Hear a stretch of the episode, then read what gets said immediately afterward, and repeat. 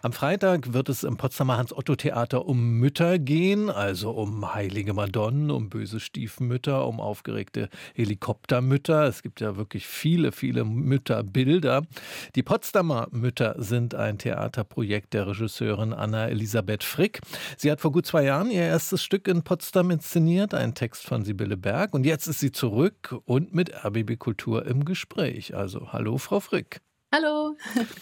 Am Anfang allen menschlichen Lebens steht immer eine Mutter. So beginnt die Ankündigung Ihres Mütterprojektes beim Hans-Otto-Theater. Was stand denn für Sie am Anfang dieser Theaterarbeit? Ich habe mich diesem Thema gewidmet, weil ich selber ganz lange überlegt habe ähm, und mich mit der Frage beschäftigt habe, ob ich ein Kind bekommen soll oder nicht. Und bin dann mit ganz vielen anderen Frauen ins Gespräch gekommen und wir haben uns über das Mutterdasein ähm, ausgetauscht. Und dann habe ich gemerkt, auf was viel Resonanz das äh, stieß, dass so viele Menschen sich darüber unterhalten wollten, ihre Geschichten erzählen wollten. Und ja, grundsätzlich ist dann so diese Idee entstanden. Und darf ich fragen, zu welchem Ergebnis Ihre eigenen Überlegungen geführt haben? also ich habe tatsächlich vor einem Jahr eine Tochter bekommen und mhm. genau, bin selber Mutter geworden und weiß also, von was ich da spreche. Also ich frage auch deshalb, weil das ja keine Inszenierung eines fertigen Textes ist oder eines Theaterstückes eben, sondern aus den Erfahrungen aller Beteiligten entstanden ist, also auch ihrer Erfahrungen. Wie geht denn sowas vor sich? Können Sie uns das ein bisschen beschreiben? Der Abend basiert auf Interviewtexten. Also ich habe mit ähm, circa 40 Frauen Interviews geführt und sie zu ihrem Mutterdasein befragt. Es gibt auch Spielszenen, die basieren auf Assoziationen, die wir haben zum Mutterdasein. Also ja, da haben wir ganz, ganz viel gesprochen, uns ausgetauscht, erzählt. Was haben wir für Alltagssituationen erlebt? Was gab es für Probleme, Konflikte, Ängste natürlich?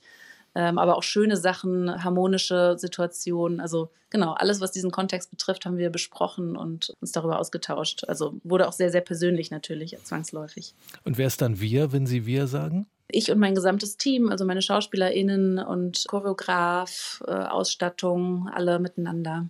Alle dürfen mitreden, das ist ja mal Alle dürfen mitreden, richtig demokratisch am Theater, ganz untypisch.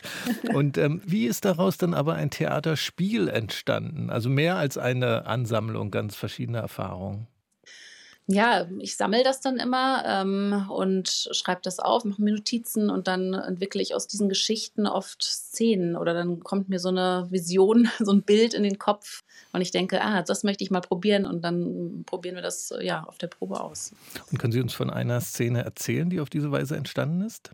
Ja, ich habe zum Beispiel bei mir selber erlebt, wie meine Tochter, ähm, die ja noch sehr klein ist, immer ähm, so eine quasi physische Abhängigkeit von meinem Körper hat mhm. und immer an mir kleben möchte, vor allem nachts, mhm. und immer mich berühren möchte und das nicht aushält, wenn sie mich nicht mehr berühren kann, dann schreit sie sofort. Und daraus ist eine Szene entstanden, wo eine Schauspielerin eben von allen immer berührt werden muss und man versucht dann daraus ein Kondensat zu entwickeln. Mhm.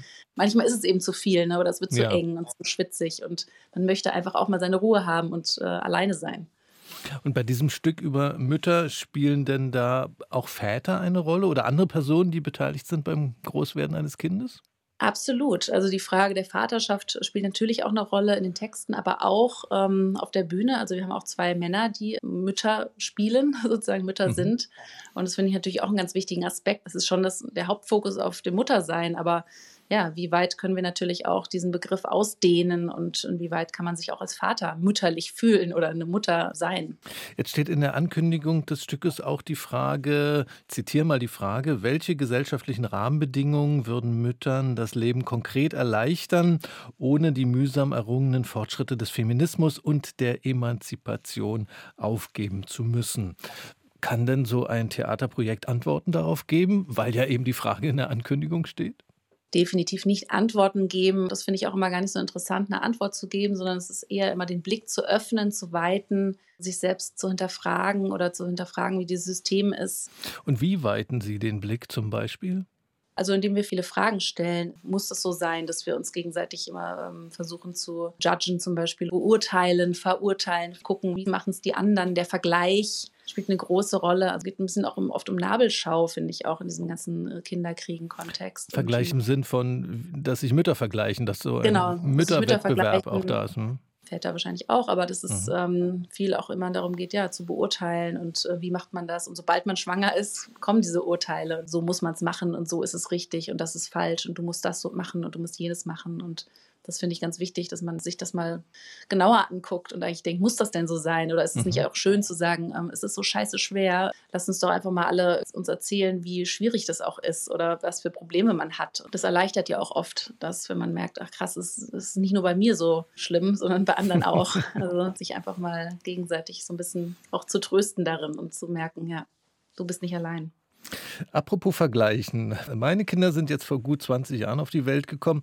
Also das waren so die frühen 2000er. Und damals habe ich die Erfahrung gemacht, dass sich der Umgang mit Elternschaft und mit Kindern immer noch ganz schön unterscheidet in Ost und West. Zum Beispiel, wann kann so ein kleines Kind in die Kita gehen, wenn ich da als Ostler mhm. gesagt habe, ja, mit einem Jahr ist das okay.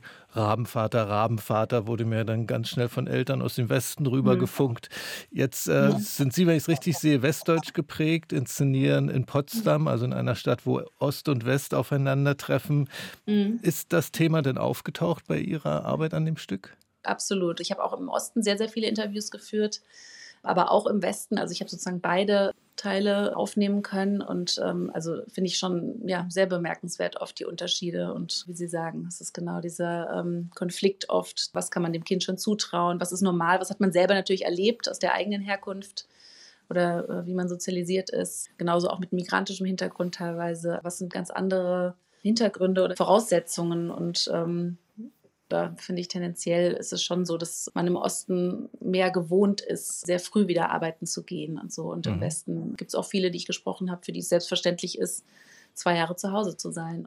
Ich finde ja immer interessant, wie lange solche Prägungen nachwirken. Und ja, Sie sind absolut. darauf jetzt auch bei heute jungen Menschen getroffen. Absolut, ja. Also es ist wirklich, wie man geprägt worden ist, also was man selber erfahren hat. Ich meine, man kann natürlich auch das Gegenteil dann äh, forcieren. Ich selber komme aus einer Familie, also meine Mutter war zu Hause und eine richtige Muttermutter, die hat äh, sieben Kinder bekommen oder acht Kinder und hat selber nicht gearbeitet. Und für mich war es völlig klar, dass ich das definitiv nicht leben möchte. Aber ähm, es gibt einfach so viele verschiedene Arten, das zu leben. Und man kann auch nicht sagen, so oder so muss man es machen, sondern man muss den eigenen Weg dafür finden. Das finde ich auch ganz wichtig. Also wenn es eine Botschaft gibt, dann sozusagen eher die, dass man sagen muss, es gibt keinen richtigen Weg dazu. Es ist sehr individuell. Und äh, wenn ich mir Ihre Existenz jetzt noch vorstelle, Sie arbeiten an vielen verschiedenen Häusern, sind in Mannheim zu Hause, jetzt diese Arbeit in Potsdam mit einer kleinen Tochter, wie Sie gerade erzählt haben, also mit vielem auch unterwegs sein müssen für Ihre Arbeit, wie das in der modernen Kulturdienstleistungsgesellschaft so ist. Das sind ja auch ziemlich schwierige Voraussetzungen dafür. Vater oder auch Mutter zu sein? Ja, also ich habe das große Glück, mit meinem Mann reisen zu können und mit meinem Au-pair-Mädchen. Also das heißt, wir sind sozusagen ganz gut ausgestattet mit Hilfe und mhm. das ist aber natürlich auch ein Privileg. Mütter, das Theaterprojekt von Anna Elisabeth Frick hat Premiere bzw. Uraufführung am Freitag am Potsdamer Hans-Otto-Theater. Die nächsten Termine nach der Premiere dann am 18. und 19. Januar. Haben Sie vielen Dank für das Gespräch, Frau Frick. Danke auch.